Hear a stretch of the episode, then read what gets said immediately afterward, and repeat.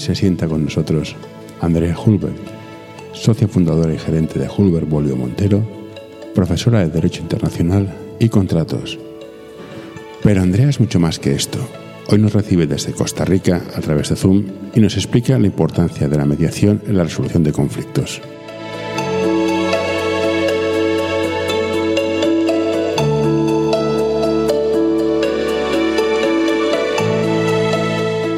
¿Y esto se, se publica o dónde lo publicas? Spotify, Anchor, pues, Apple Podcasts, iBox, todas estas redes. ¿Es, so- ¿Es solo verbal o con imagen? No, no, solo verbal, solo verbal. Si no, estos pelos, Andrea, no puedo ponerlos en, en vídeo. Ay, José, ¿cómo, pero ¿cómo estás tú? Bien. Sí, bien, estamos aquí, seguimos un poco mejor que de la pandemia, pero bien, intent- intentando rearrancar los negocios, que parece que ya se ha pasado lo peor, pero no- nos queda todavía una... El reboot va a ser complicado. A ver, veremos. Vamos a ver, vamos a ver qué pasa con este, ¿cómo es que se llama? Con este Omicron. A ver, por lo que estoy leyendo yo, es más contagioso, pero es menos grave. Claro, si tienes cierta edad, ciertos riesgos, obesidad, cardiopatías, te va a afectar igual. Bueno, pero qué dicha verte. Bueno, está por aquí bien. Tú estás bien, ¿no? Te veo, te veo, es que no paras, ¿eh? Estás en todos los sitios. Abogada del año, best lawyers, todas estas cosas, no paras quieta. No paro, no paro. Y, y- y esas, bueno, esas, esas cosas son cosas que uno no, no necesariamente estás esperando, ¿verdad? Salir en esos rankings internacionales, pero sí realmente, pues son gratificantes el de, el de Who's Who Legal, eh, donde estoy clasificada como líder global en arbitraje para el 2021 y 2022 sí ha sido un, ha sido, me impresionaron mucho los comentarios que hicieron las partes. Y el Who's Who Legal me hace mucha gracia porque eso sí es muy válido porque la votación es a nivel mundial. O sea, abogados y clientes de todo el mundo entran y votan en una web si debes estar o no debes estar en la lista primero y después hacen un comentario. Y los comentarios de este año fueron así como que me dejaron como que me tocaron el corazón. Eh, Bueno, al final el trabajo, el trabajo tiene, tiene- se demuestra, las cosas se demuestran. Si, vale, si trabajas bien, al final te reconocen, ¿no? En teoría esta es la idea. Exactamente. Pues bueno, Andrea, ¿quién es Andrea? Es la pregunta que te hice. Me preguntaste, ¿de qué va a ir esto? Y dije, bueno, es una charla informal. ¿Quién es Andrea? ¿Es, una- es un abogado, una directiva? ¿Eres mujer? ¿Eres madre? ¿Eres mediadora? ¿Quién, quién eres? Bueno, lo primero que soy es una mujer. Ayuda a mantener este podcast en anorta.com barra colaborar.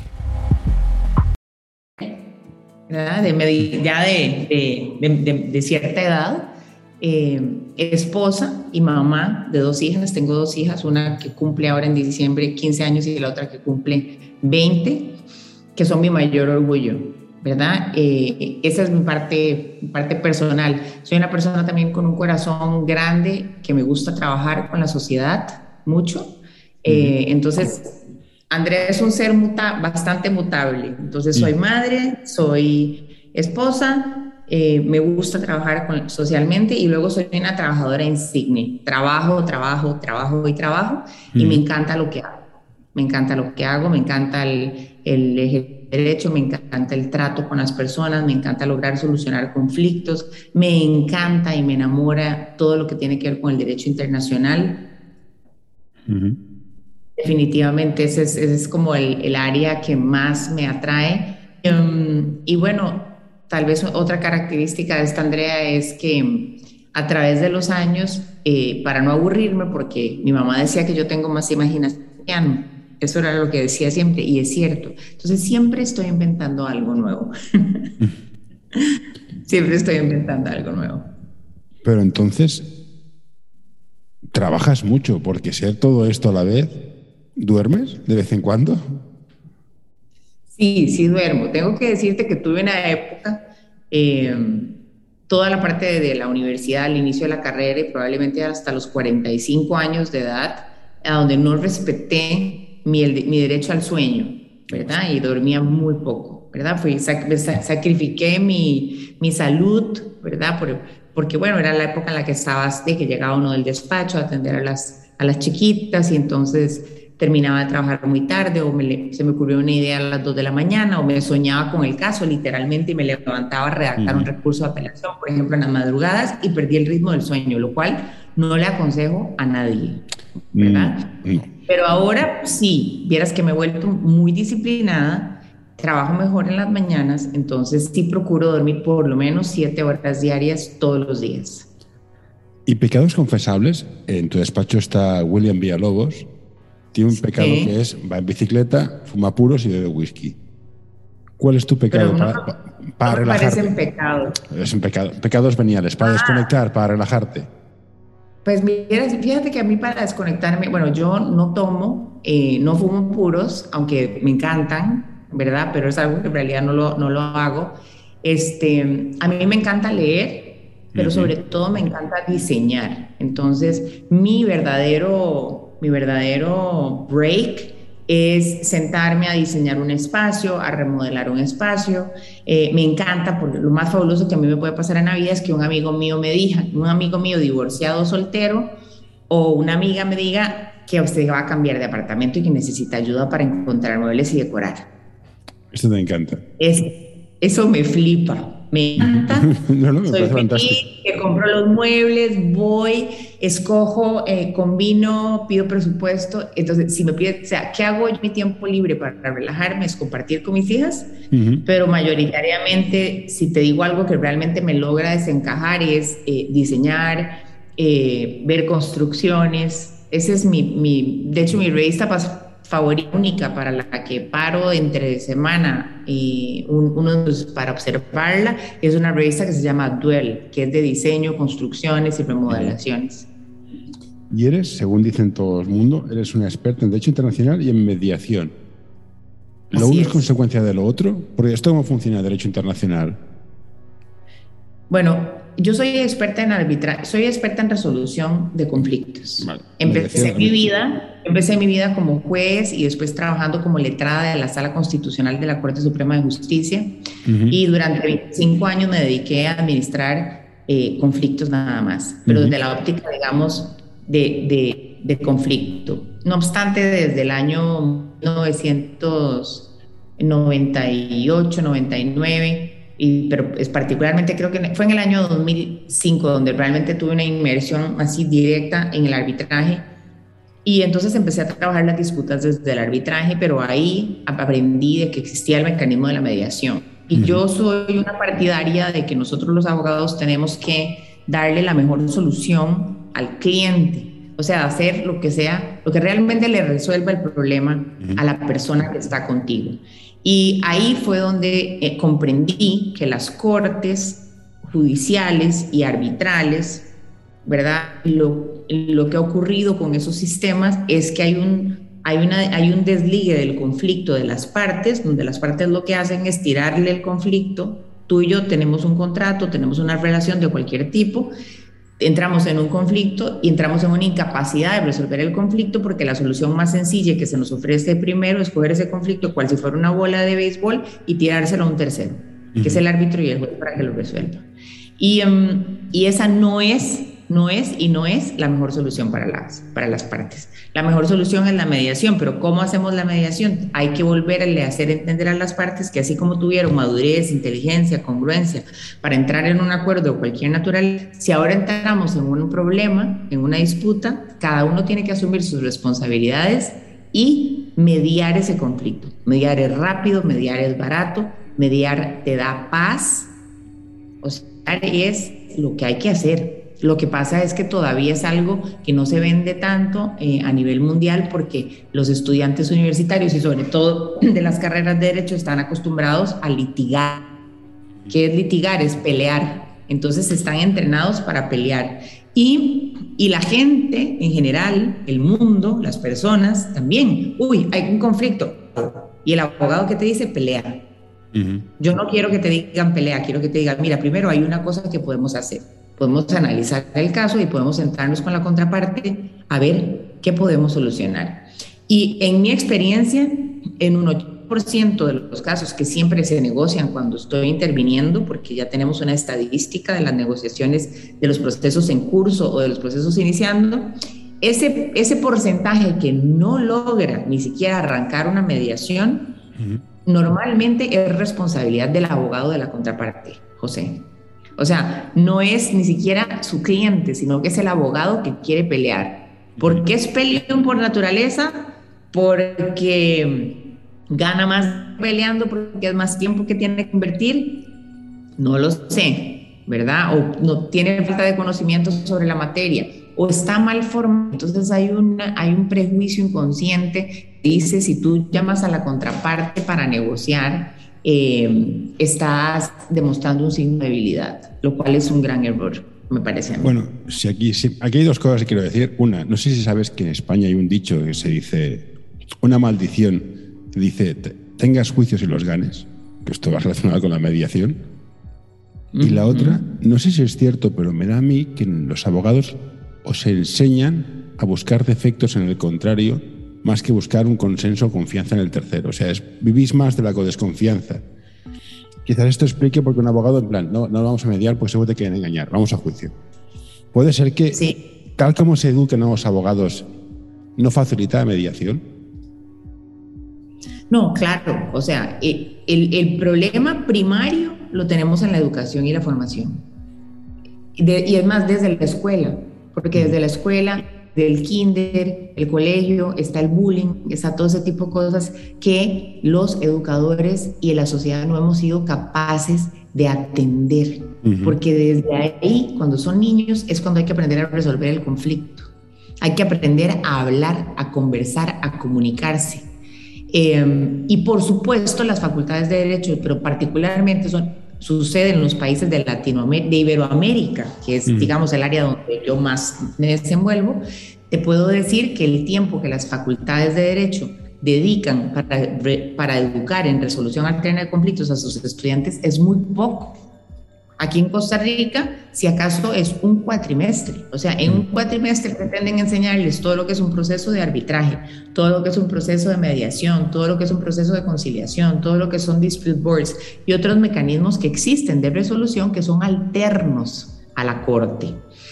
Las cortes en general, y creo que incluso la de España, también, o sea, hay un colapso general del sistema judicial. Los sistemas judiciales no, no, dan abasto, los sistemas judiciales ya no responden y ya tampoco tenemos eh, aquellos jueces que eran los grandes maestros, juristas, que realmente marcaban una diferencia, ¿verdad? Eh, eh, se ha popularizado mucho por el incremento que ha habido la demanda de tener muchos jueces, la carrera, entonces además del atraso, tienes que sumarle otro factor y es el factor de que no necesariamente el juez que te vaya a tocar en el caso tiene una preparación adecuada para resolver ese conflicto en particular. Pero sobre todo el tema es este, o sea, es responsabilicémonos. Por ejemplo, aquí en Costa Rica hay un programa que quisiera, que ya está se introdujo en una escuela que se llama Red de Paz, y ahora estoy trabajando para ver si podemos introducir este programa de gestores de paz en otras escuelas.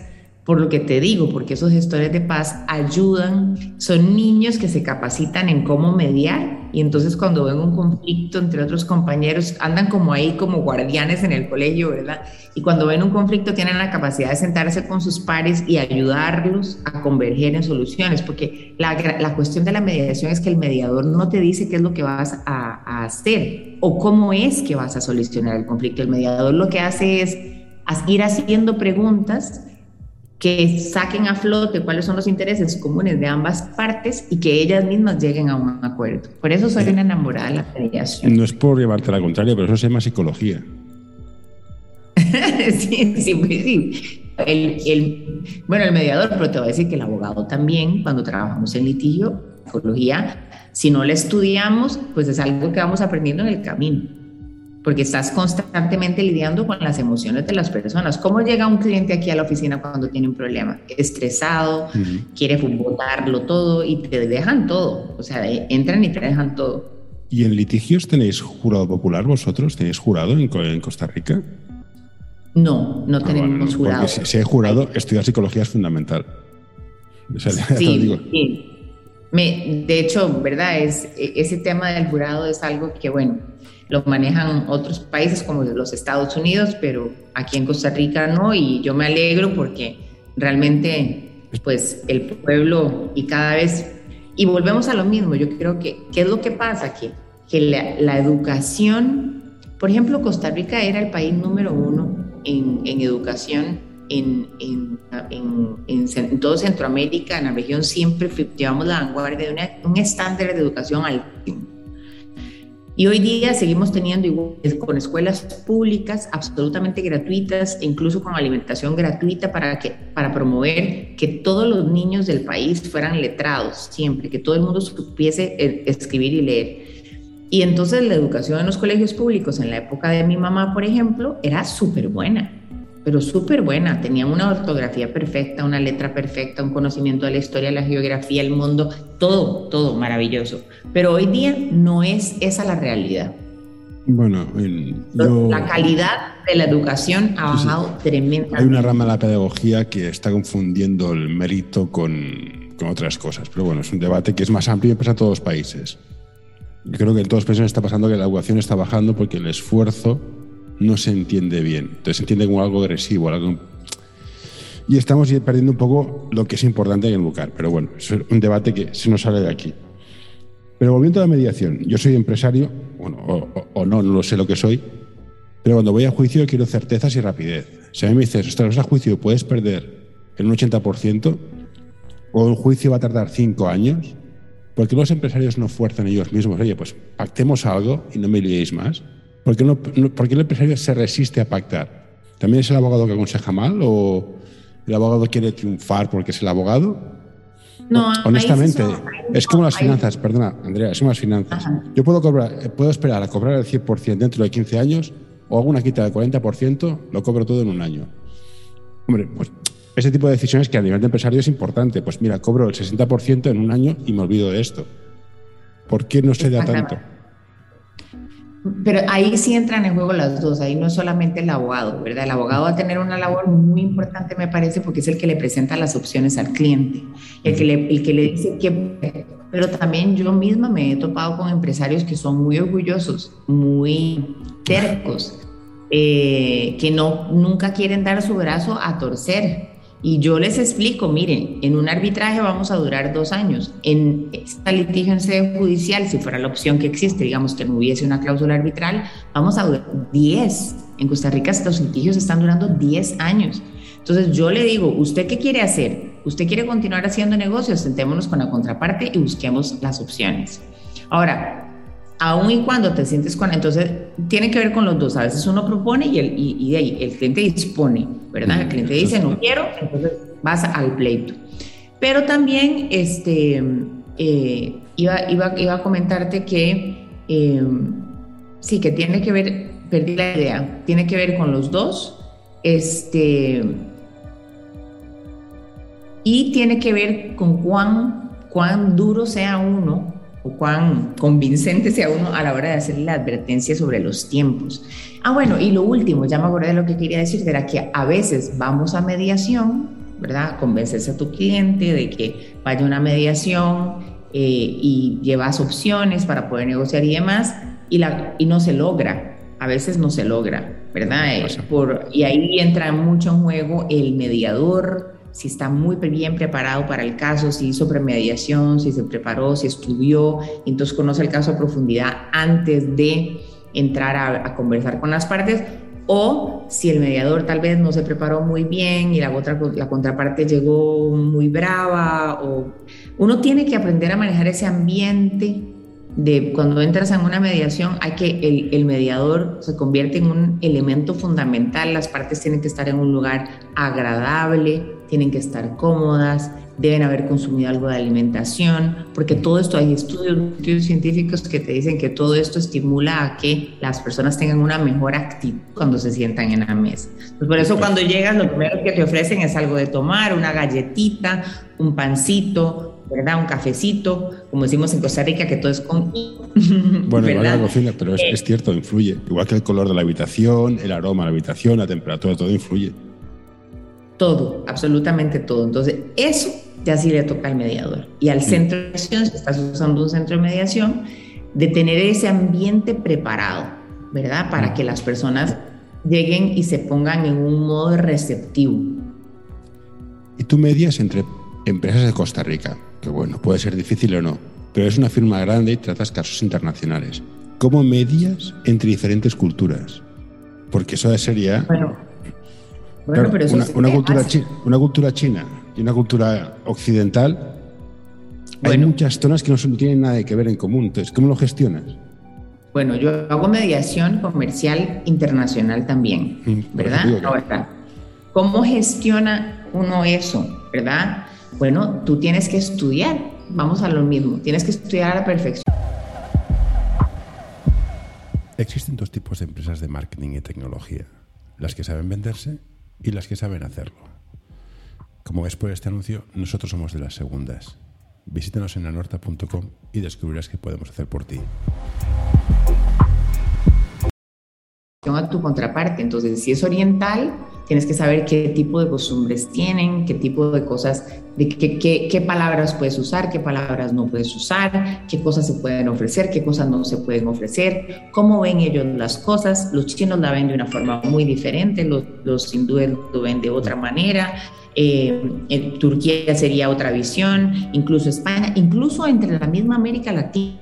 La, la visión que tienen, por ejemplo, el suramericano, por ejemplo, un argentino, un chileno, de la visión que pueda tener un salvadoreño, un hondureño, un mexicano, dista. Entonces uno tiene que poder investigar tiene, tienes la obligación de investigar el entorno cultural de la persona, tanto como el contrato, tanto como el conflicto, tanto como la personalidad. Todo eso el mediador tiene que haberlo investigado antes, porque si no, a la primera, como decimos nosotros, la pifia, la echa ¿Y entonces qué recomiendas a un empresario cuando hace un acuerdo con otra empresa de otro país?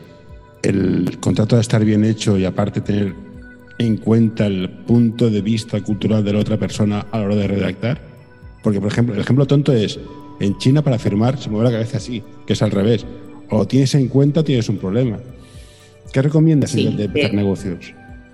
Bueno, uno de los riesgos, doy contratación internacional en la universidad y siempre vemos los riesgos del comercio, uno de los riesgos es el riesgo cultural. ¿verdad? Entonces, en el contrato hay que ser muy cuidadoso en que esté muy claro para ambas partes, eh, que el contrato diga, esté probablemente va a estar redactado, por ejemplo, si es con China, va a estar redactado en inglés. O podría estar en chino, podría estar en inglés y podría estar en español, y podrían haber tres traducciones. Entonces, la primera recomendación es, uno, el contrato tiene que ser muy claro. Dos, el contrato puede estar redactado en varios idiomas, pero las partes tienen que escoger cuál idioma predomina en caso de conflicto, para evitar traslapes de traducciones. ¿verdad? Entonces, bueno, por ejemplo, en caso de conflicto va a, va a la, la, versión del contrato que se va a interpretar es la versión del contrato en inglés, por ejemplo, o en español, ¿ok? Y no la versión en inglés. Y ahí ya uno se elimina, ¿cierto? Eh, y luego tiene que tener una cláusula de resolución de conflictos, que en este caso y para el, para el, el lado que le hemos ido dando a la conversación, sería una cláusula de lo que llamamos escalonada, una cláusula que le diga a las partes, mire, usted primero en caso de conflicto va a acudir a negociación directa, que sería que se conversen entre ellos, después si la negociación directa no funciona, vaya a una mediación, y si después de una o dos sesiones de mediación no hay eh, una resolución satisfactoria para las partes, acuda al arbitraje. Entonces le ponemos gradas al conflicto, ¿verdad? Entonces no lo mandamos directo al arbitraje, o directo al juicio, sino que le decimos primero trate de negociar, primero después trate de mediar y si ya ahí no lo lograron, entonces váyanse al final. Pero esto está en el contrato, si no está en el contrato... Si no está en el contrato, no es obligatorio.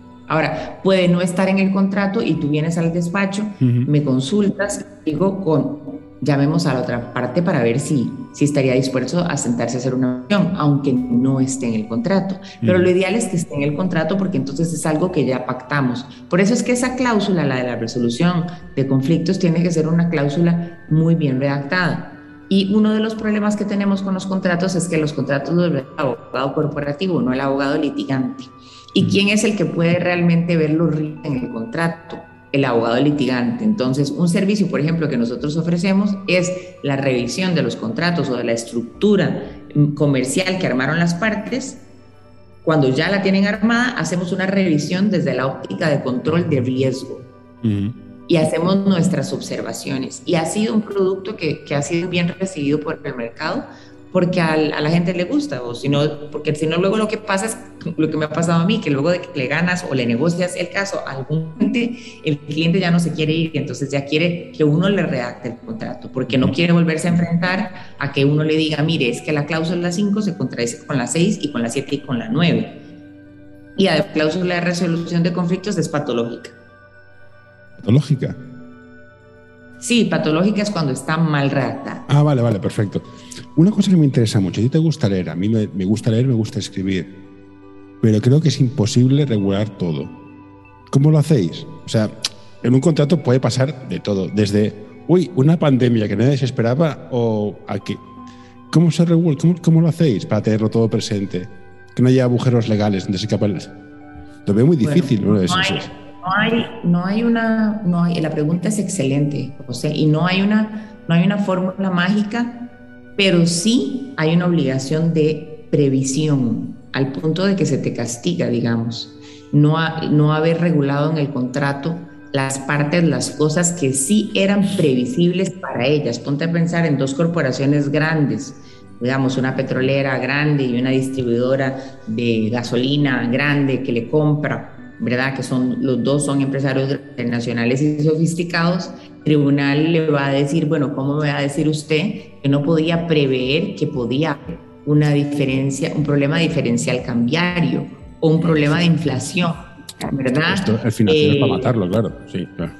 Exacto. Entonces, sí, sí que en, en las, en las contrataciones sentarse a ver todo aquello que podría eventualmente surgir de esa relación jurídica en particular que las partes están eh, eh, viendo. Y eso hay que hacerlo con cuidado. Por eso es que los contratos no hay que redactarlos a la carrera, ¿verdad? Eh, hay que, y hay que hacer lo que hay que hacer el, el proofreading, ¿verdad? El contrato va y viene, va y viene. Y entonces la gente usa esta cuestión de changes que a veces a mí me vuelve loca. Y entonces tienes un documento de mil colores con mil notas y luego en algún momento se limpia ese documento. Bueno, ese documento que se limpia lo tiene que leer un tercero que nunca haya leído el contrato antes.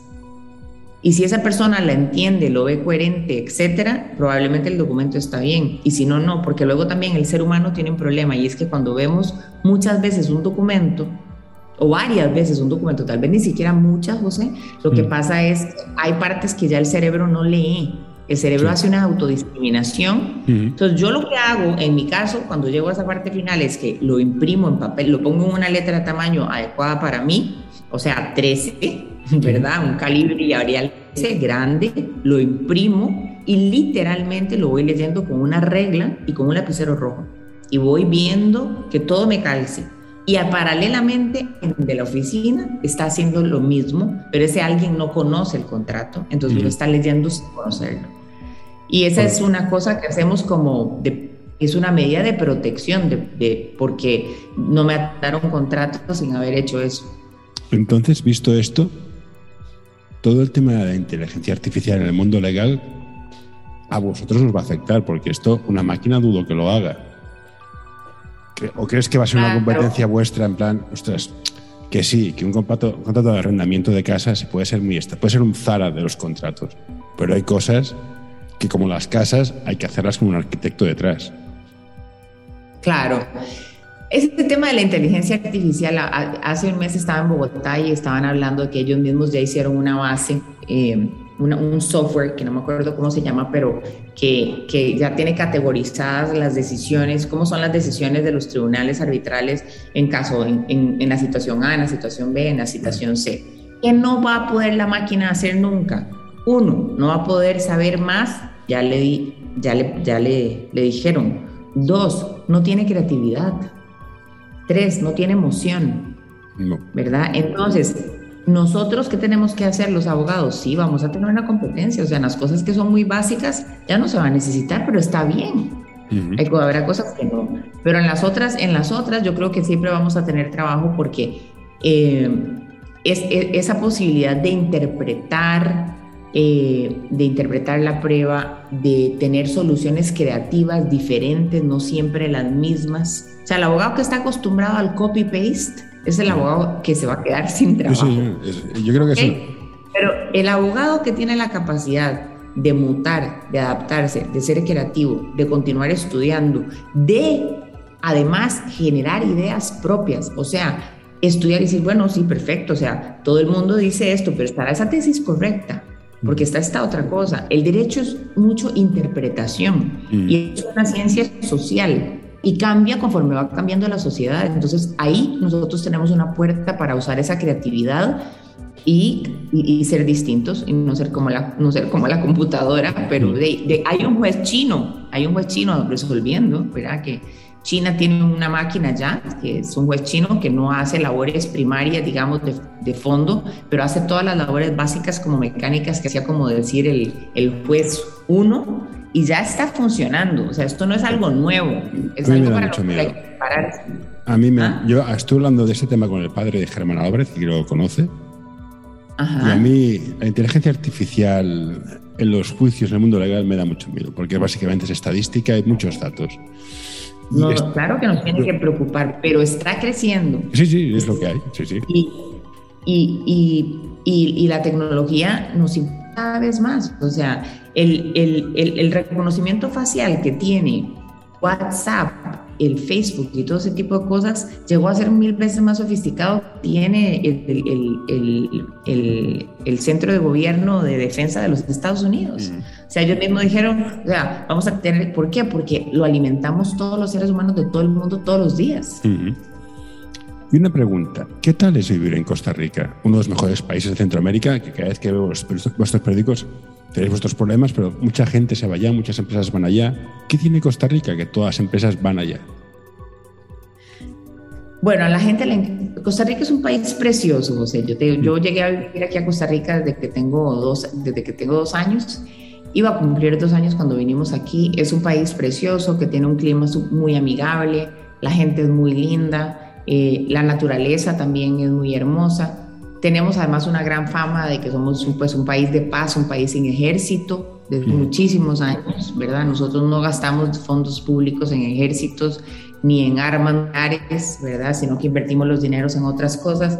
Entonces, esas son características. Tenemos el, el Océano Atlántico y el Océano Pacífico. Tenemos bosque tropical y tenemos volcanes. Entonces, es como un destino para retirarse fantástico ¿verdad? Eh, y un lugar muy lindo para vivir, muy, muy, un ambiente también muy, muy sano, digamos, en temas de contaminación. La matriz energética de Costa Rica es una matriz energética eh, verde, donde básicamente todo es, ¿verdad? Generación de energía por medio de agua o ahora también fotovoltaica y también por medio de aerogeneración.